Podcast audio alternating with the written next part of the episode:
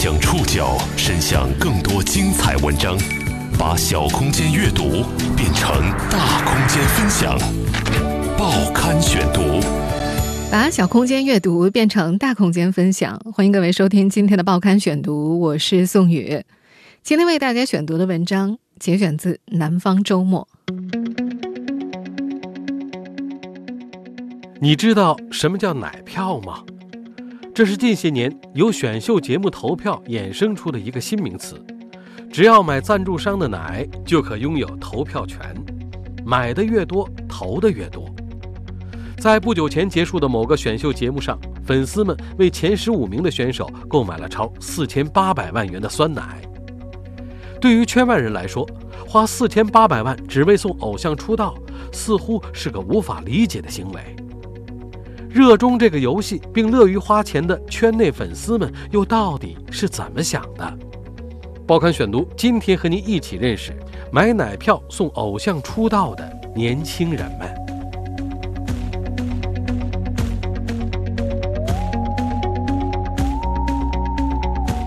二零二零年七月四号是选秀节目《创造营二零二零》的决赛日，欢迎加入创家族，一起开启。成团夜。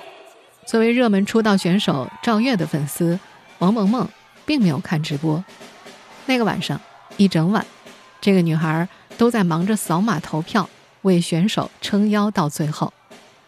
她描述自己在最后公布名次的时候都没哭，可是投票通道关闭前十分钟，疯狂扫最后一百张奶票的时候，手一边抖，眼泪一边掉。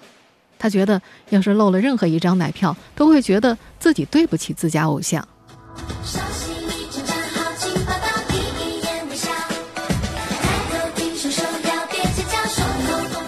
创造营二零二零是由腾讯视频制作的一档偶像女团节目，从一百多名准备成为艺人的训练生当中挑出七名选手组成女团。和近年来几乎所有的选秀节目一样。这档选秀节目也打着由国民投票选出来的偶像团体的旗号，刺激粉丝的参与活跃度。最后的女团成员是由大众投票进行选择的，排名前期的成员出道成团，排名第一的 C 位出道。在这档选秀节目里，大众投票的方式有三种：一种是从腾讯视频 App 上进入选手的撑腰通道，就可以点击投票。非视频会员每天可以投七票，会员可以投十四票。第二种是在腾讯微视 App 上投票，每天至少可以投七票，完成视频浏览任务可以投十四票。而第三种方式就是购买传说中的奶票了。蒙牛旗下的纯真美丽小蛮腰酸奶作为此次节目的总冠名赞助商，推出了买奶送奶票的活动，只要买奶就可以拥有投票权，买的越多，投的越多。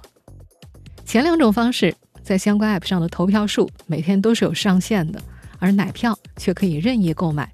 因此节目选手的粉丝们会更多在奶票上较劲儿。为了让自己喜欢的选手跻身高位、成功出道，粉丝们开始了一场疯狂的抢奶票活动。根据各个选手粉丝团官方应援会发布的数据显示。截止到这期节目总决赛的当天晚上，粉丝们为排名前十五位的学员总共购买了大约四千八百七十四万的酸奶，其中排名前两位的选手粉丝花在奶票上的钱都超过了九百五十万，这是个相当惊人的数字，而这还仅仅是官方粉丝应援会的数据，不算普通路人粉的购买额。我们假设这些钱全部都真实的购买了酸奶的话。赞助商蒙牛在一档节目播出的短短三个月内，就有了保底四千八百七十四万的营收。虽然时至今日，圈外人对于奶票这个名词依然会觉得有些陌生，但是它的操作逻辑其实是很好理解的。早在二零零五年，内地娱乐选秀节目鼻祖《超级女声》的冠军，就是通过现场观众加短信投票的方式选出来的。那时候，电信运营商们是最大的赢家。不过，当年的手机短信投票有些类似于如今的 App 投票，对于每个用户来说，投票数是有上限的；而奶票的形式则打破了购买上限，这让粉丝之间的赛事变得更加疯狂，而这恰恰是品牌方和平台方都想看到的。早在2006年，中国社科院发布的文化蓝皮书估算，超级女声整个产业链各方直接总收益大约是七点六六亿元，上下游产业链对社会经济的总贡献达几十亿元。十多年过去，根据一家饭圈平台所发布的数据，二零二零年中国的偶像市场总规模预计可以达到一千亿元。从几十亿到一千亿，十几年来，选秀市场的商业价值被不断挖掘。时至今日，参与这场游戏的资本和粉丝们都深信，偶像出道前各家粉丝的财力比拼，就是明星出道后商业价值的提前预演。也正因为如此，这场奶票比拼在小圈子里分外热闹。报刊选读继续播出：买奶票送偶像出道的年轻人们。王萌萌喜爱的赵月来自斯巴传媒娱乐公司，在参加这个选秀节目之前，赵月已经是出道团体 S H 四八的一员，在参加节目前就已经拥有了一定的人气。在如今的男团、女团选秀节目里，像赵月这样之前就小有人气的选手，优势是非常明显的。他不仅拥有一定数量的粉丝基础，往往还拥有一个稳定且成熟的粉丝后援团。和以往追星不同的是，现在的追星已经演变成了一件需要花钱、花时间、花精力，并且还需要组织统筹指挥的复杂工程。几乎每一个偶像明星背后都会有一个分工明确的后援团。后援会的粉丝们会被分作宣传组、打头组、控评组等若干个组织，这种追星体系也早就被年轻一代广泛接受。王萌萌说是赵烨的三年老粉了，他目前是后援会打头组的一员，每天会有很多打榜、投票任务要完成。在《创造营2020》播出期间，但每天首先要以会员身份在腾讯视频和微视各完成十四票的撑腰票。紧接着就是要买赞助商的奶票，这个奶票可不是仅仅买了就行，还相当讲究。首先必须要购买印有创造营标志的纯真小蛮腰酸奶，基础款一瓶有四次撑腰机会，一箱总计四十次；新款的白桃石榴味儿一瓶有五次撑腰机会，一箱共计五十次。而在蒙牛、京东自营旗舰店上，无论是基础款或是新款的酸奶，售价都是七十九块九。在每瓶酸奶的瓶身上都会印有一张贴着二维码的扫码单，这才是真正的奶票。用微信扫码就可以登录小程序进行撑腰。根据王某某所在的打头组的规定，大家要自行扫码撑腰。如果没有时间的话，可以拍照片发给打头组，注明口味儿，由打头组代替完成。王某某是大学生，由于疫情的原因，他一直在家上网课。为了让自家偶像出道。他不仅自己买了五十箱酸奶，还会帮着打头组做其他的工作。在接受南方周末采访的时候，他自嘲，在节目播出期间啊，基本上只要下课就会坐在家里的地板上拆箱、撕下奶票、扫码投票，一瓶接一瓶，熟练程度就像工厂的贴牌女工一样。除此之外，这个女孩还有一些其他的常规知识工作需要完成，比如在微博上发一些带节目话题的微博啦，转发评论啦。在偶像的微博超话里完成每日积分了，在微视上偶像的视频完成观看和分享了，在 QQ 音乐当中领取能量助力偶像了，还要在节目的其他广告赞助商平台的能量站为自家偶像助力。王萌萌说，在节目播出期间，除了上网课和睡觉，她基本上所有的时间都在打头做数据。在这个大学女生看来，他们做数据的目的很简单。一是要增加自家偶像的曝光量，吸引路人粉；二来也是最主要的，就是要吸引品牌商的注意。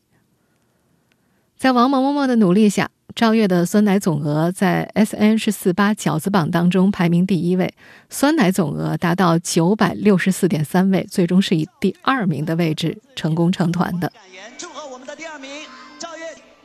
创造营二零二零并不是这个夏天唯一一个靠奶票为偶像助力的女团选秀节目。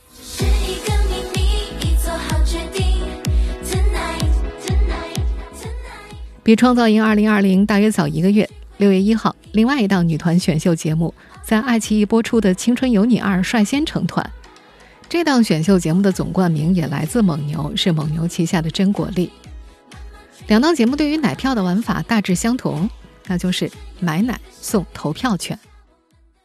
从监管层面来说，这种投票方式是不受鼓励的。早在今年二月份，中国网络视听节目服务协会在广电总局网络司的指导之下，发布了《网络综艺节目内容审核标准细则》，其中就规定，节目中不得出现设置花钱买投票的环节，刻意引导、鼓励网民采取购物、充会员等物质化手段为选手助力投票。不过，在上述两档选秀节目当中，这种花钱买票的方式并不叫投票，分别被叫做撑腰和助力。这种新兴的和广告商品直接挂钩的打头模式，成为节目广告商最立竿见影的收入来源。按照在《青春有你二》当中 C 位出道的刘雨昕的粉丝后援会在赛后公布的打头和财务明细，比赛期间这家后援会的总支出在一千五百三十点三万元，主要用于应援、打头和购买奶票。其中奶票钱是最大的花销，他们一共花了一千一百五十四点四万，占到总支出的百分之七十五。和创造营二零二零的赞助品牌纯真酸奶制定的分口味投票的规则类似，真果粒对于青春有你二的助力也有两种，一种是购买他们的高端缤纷果系列，购买一箱十二瓶可以获得一张奶卡，这张奶卡至少可以投十五票。另外一种是购买真果粒花果轻乳的乳酸菌饮品，是可以单独购买的，每买一瓶就可以获得一个奶盖，一个奶盖至少可以投三票。后者是主打新品，单价更高，平均每瓶的投票数也就更高。但是这款产品的投票码是印在奶瓶盖里面的，如果购买普通的真果粒产品，开箱就可以获得奶卡来扫码，而购买花果轻乳得打开瓶盖才能扫码。对于想通过这种方式给偶像投票的粉丝们来说，这就意味着，要么你就真把这瓶奶喝掉，要么就浪费掉。按照公开购买的奶卡和奶盖的统计数据，刘雨欣的粉丝后援会一共买了五百七十八万瓶奶，其中奶盖是购买了一百七十八点七万个。外界无法判断这一百七十八万瓶必须打开瓶盖才可以获得投票码的饮料是被喝掉了。还是被浪费掉了。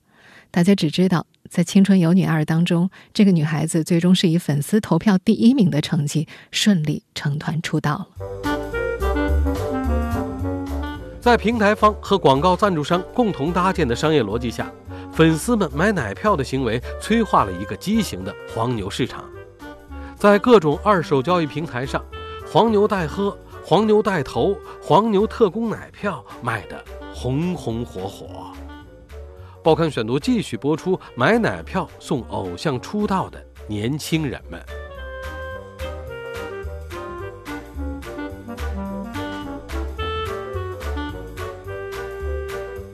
一位身在广州的办公室白领在接受南方周末采访的时候说：“今年五月初，他有个同事一下午就搬了三十箱花果轻乳到办公室，免费赠送给公司的员工喝。他没有其他要求，只要求大家喝完把瓶盖给他。”但因为喝的太多了，喝到最后，同事们都不想再喝了。在《青春有你二》播出的五月份，“蒙牛难喝”的词条还一度上过微博热搜。粉丝们为了给偶像投票，送同事、送朋友、送家人都喝不完，黄牛代喝就出现了。此前在闲鱼上一度出现过“全民代喝人”的职业。什么叫“全民代喝人”呢？就是帮粉丝们喝奶，帮粉丝们投票。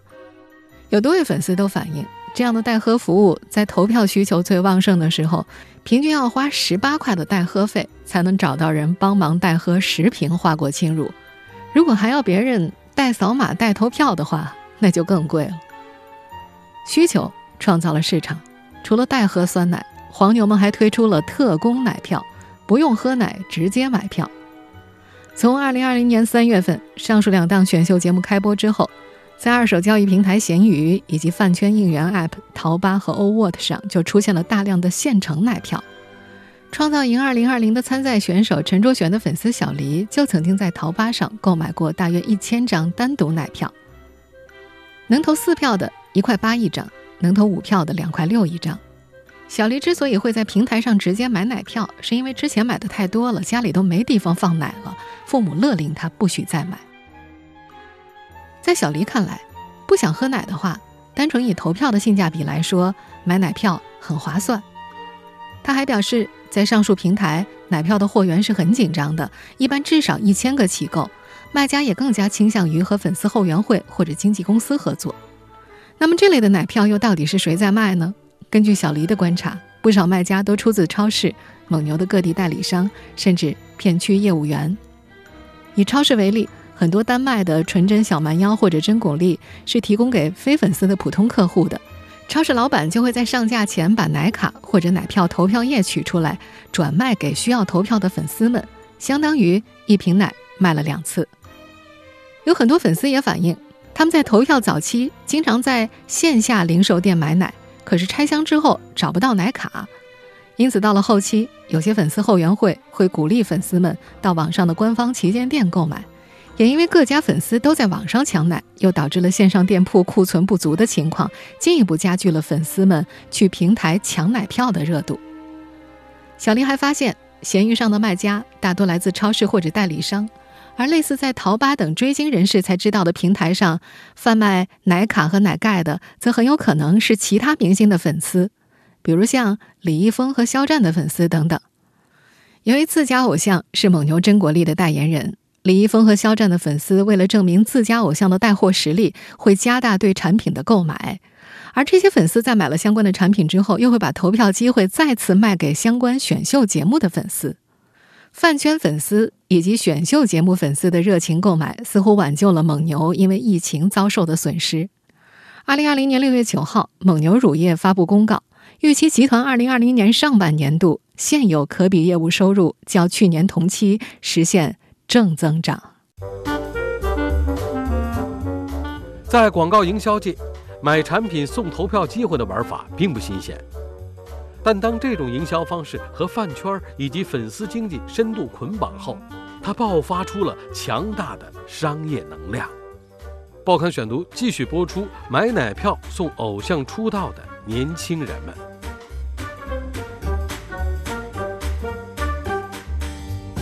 在买票之前，选秀节目的粉丝们还曾经掀起过水票的争夺。水票的玩法是由国内首档男团选秀节目《偶像练习生》的总冠名商农夫山泉开启的。如今，在国内娱乐产业已经成为范本的男团、女团选秀，在国内出现的时间并不算长。二零一八年一月十九号，脱胎于韩国综艺节目的男团选秀节目《偶像练习生》在爱奇艺开播，这是国内第一档在网络播出的男团选秀节目。在它之后，创造一零一等团体选秀节目接踵出现，也渐渐成为了大众熟悉的产业。作为偶像练习生的总冠名商，农夫山泉率先开启了在类似节目当中买产品送投票机会的玩法。在广告营销界，这并不是什么新鲜玩法，但是粉丝经济赋予了这种玩法强大的生命力。爱奇艺二零一八年发布的公开数据显示，在《偶像练习生》的决赛期间，全民制作人，也就是观众们，通过购买农夫山泉的两款产品，一共投出了一点八亿张选票。当时，农夫山泉的相关负责人还曾经对媒体表示，这些粉丝表现出的应援专业度超出了品牌商的预期，他们会有组织、有分工的为喜欢的选手开展应援项目，通过《偶像练习生》。农夫山泉首次和明星粉丝群以及应援会建立了联系，粉丝团体强大的组织和运营能力，让农夫山泉发现了一个能够直接和年轻消费群体沟通的渠道。在强大的粉丝经济的推动之下，赞助商获得的不仅仅是立竿见影的销量大增，还有所有品牌都想抓住的年轻消费群体的认知和信赖。根据爱奇艺披露的数据，观看《偶像练习生》的观众当中，九五后的比例占了百分之七十三。节目在微博上的热门话题阅读量超过了一百二十五亿。除了农夫山泉之外，蒙牛一直在赞助选秀节目上走在了前列。早在十五年前，蒙牛就曾经以一千四百万元的冠名费冠名了二零零五年的超级女声，随后又追加了八千多万用于带有超女元素的产品包装、路演、广告等等，使蒙牛酸酸乳的销量从二零零四年的七亿元一直飙升到了三十亿元。前蒙牛数字化营销中心总监戴小磊在接受媒体采访的时候曾经说过，赞助选秀节目是蒙牛的一个传统。他们中间有段时间是比较谨慎的，但到了2018年赞助世界杯之后，又看到了大型文体类节目营销带来的流量，此后他们就参与了几档选秀节目。目前蒙牛系产品依然占据着选秀综艺冠名的半壁江山。在2020年冠名《青春有你二》和《创造营2020》之前，他们已经在2019年冠名过《青春有你一》和《创造营2019》。虽然蒙牛方面并没有对外公布四档节目的赞助金额是多少，但根据多家媒体援引知情人士的消息报道，蒙牛真果粒是以三亿元的价格把《青春有你一》的冠名权收入囊中的。根据2020年3月26号发布的年报，2019年。蒙牛实现营收七百九十点三亿元，同比增长百分之十四点六，实现净利润四十一点一亿元，同比增长百分之三十四点九。不过，值得注意的是，他们的销售以及经销费用也是近五年来最高的，首次突破了两百亿，达到两百一十五点三六亿，同比增长百分之十四点三五。选秀节目在中国已经走过了十五个年头。从早年的个人选秀到如今依然热门的团体选秀，不管是品牌赞助商还是视频平台方，都创造了很多种方式诱惑粉丝花钱。这其中，水票、奶票等方式都被证实是效果显著的营销方式。那么，那些花了钱的粉丝们又怎么看待这种诱惑花钱的方式？报刊选读继续播出：买奶票送偶像出道的年轻人们。十几年前的超女快男时代，决定选手能否出道是由专业评委、大众评委、现场观众，再到手机投票的全国观众来决定，而观众投票的比重呢，在其中只占一部分。到了今天的大部分青春男团、女团选秀节目，已经直接打着观众就是全民制作人的旗号，让受众直接决定偶像的出路。这种模式放大了粉丝的自主权，也加深了粉丝和选秀选手之间的联系。而当这种模式和商业逻辑深度捆绑之后，爱偶像的最直接表现方式就演变成了为偶像花钱。当然，在粉丝们和偶像们口中，这种商业逻辑会被美化为互相陪伴、互相支持。偶像们、爱豆们负责在舞台上闪亮，粉丝们负责给他投票。甚至在有一些节目粉丝看来，当自家爱豆在舞台上已经做到最好了，粉丝们没有把票数投到最高的话，这好像就是粉丝们的错。这套在外界看来有些别扭，甚至没办法理解的逻辑，在。饭圈内部是深入人心的，比如我们前面提到的粉丝小黎所支持的《创造营2020》的参赛选手陈卓权，在成团之前的某次社会排名当中排名第二位，虽然已经是一个非常好的成绩了，但是他在发表感言的时候表示，从来都不喜欢二这个数字，这直接刺激了他的粉丝们卯足劲儿投票，只为给他争个第一。但是他的这样的发言呢，也激发了很多人的反感，在最后的决赛夜。这个女孩的排名掉到了第四位。饭圈内部是有很多人不喜欢这种逻辑的，他们会把这种行为叫做虐粉。但是有些人是一边被虐着，一边继续花钱。在接受南方周末采访的时候，许多粉丝也表示，他们知道这就是某种意义上的割韭菜，但是在他们看来，这是一个花钱买快乐的过程，他们愿意为快乐花钱。对于他们中的很多人来说，现实生活中有很多时候是身不由己的，他们会觉得花钱追星的世界非常单纯，只要有付出就有回报，偶像的成功就是自己的回报。几乎每一个接受采访的粉丝们都会强调自己在这其中得到的快乐和收获，并且他们依然乐意通过继续花钱的方式证明自己对偶像的爱。二零二零年五月二十五号。在《青春有你二》当中，以前两名出道的刘雨昕和虞书欣，走进了李佳琦的直播间，为蒙牛、阿玛尼美妆、耐克、雅诗兰黛等多个品牌直播带货，吸引了超过三千万人观看。有位刘雨昕的粉丝说，那天他又买了三款雅诗兰黛的产品，而在他的身后还堆积着他为刘雨昕买下的五十箱真果粒。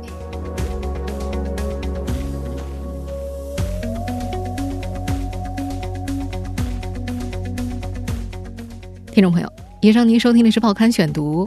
买奶票送偶像出道的年轻人们，我是宋宇，感谢各位的收听。今天节目内容节选自《南方周末》，收听节目复播，您可以关注《报刊选读》的微信公众号“宋宇的报刊选读”。我们下期节目时间再见。